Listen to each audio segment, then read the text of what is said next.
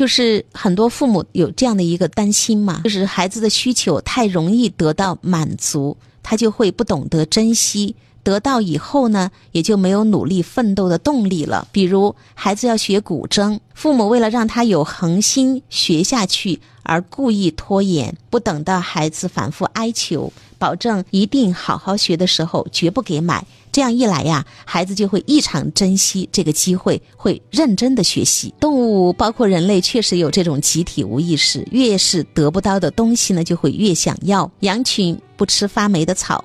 农场主为了减少浪费，故意把发霉的草堆在栅栏外面，于是羊群会放着新鲜草不吃，争先恐后伸长脖子钻过栅栏，把发霉的草去吃光。同样的一些老板也会使用这种激励的招数，画一张很大很诱人的饼，让员工过度付出，收入却很少。员工越付出越觉得亏，但是越亏他越愿意付出更多。他期待有朝一日把饼赚到手，心态啊就像赌徒被人玩弄于掌心。当然，还有一些婚恋网站上有一些专门骗财骗色的人，也会利用这种心理啊。让女人不断的付出，而对于那些在幼年时经常被及时满足的人，画着的饼对他来说没有太大的诱惑力，他们会理智的去衡量付出与收益，有梦想，有激情。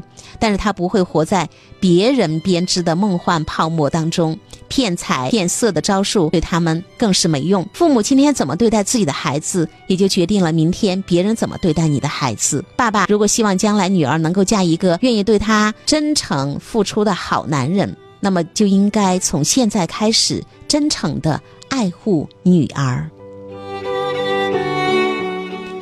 孩子和父母的关系就是和世界的关系，他今后的同事、朋友、爱人，都会重复这样的一个模式。所以，请大家好好珍惜你的男孩和女孩。孩子真的如大人所想，太容易得到就不会珍惜了吗？很多母乳过的妈妈。都体验过婴儿饥饿啼哭时，及时送上乳房，婴儿边吮吸边露出享受和满足的表情，这个是世界上最美妙的当下。而那些定时哺乳的妈妈，则经常感觉到婴儿像吸血鬼一般，好像要把自己吸干，甚至会咬伤乳头。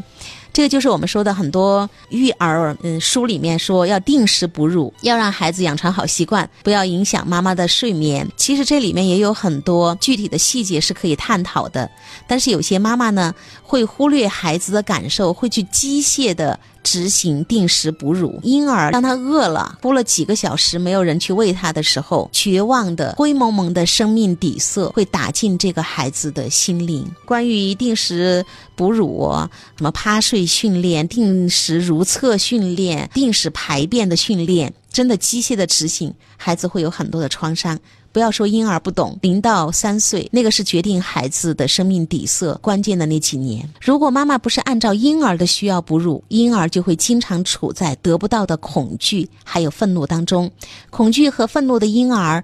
终于得到乳头的时候，就会拼命的吮吸，直到吃撑为止。同时，对乳头充满了愤怒，他会去攻击，会故意吐奶来表达自己的愤怒。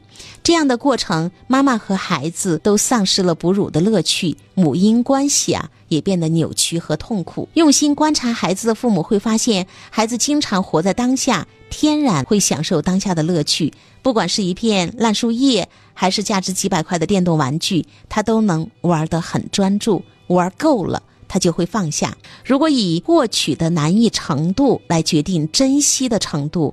这是我们成年人已经被异化的头脑想出来的，这不是孩子的本性。我的一位朋友身价过亿，他几乎获得了一切，成为让人敬佩的商业领袖，娶了美女老婆，生了儿子。可是他依然不停地奔波，扩张事业，好像永远都不会停下来享受自己的奋斗所得。我跟他深入聊天，听到他的童年故事。小时候，他必须努力表现，和兄弟竞争，讨好母亲。才能够获得母亲的关注和奖励，但是真正获得的时候，他的内心并没有喜悦和享受，而是会在焦虑中向下一个目标进发。那么这种感觉，大家可能会非常的熟悉，为目标而奋斗。可是当真正到达目的地的时候，才发现并没有预想当中的幸福快乐。在不断追逐目标的焦虑当中，我们早已经失去了感受当下的力量，而幸福只存在于当下，明天的幸福永远在明天。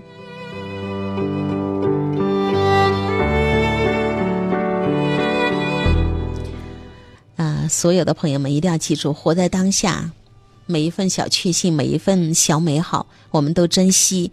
其实，我们的未来就已经被点点滴滴累积出了幸福，我们的未来就确定是幸福的。活在当下是最重要的呀。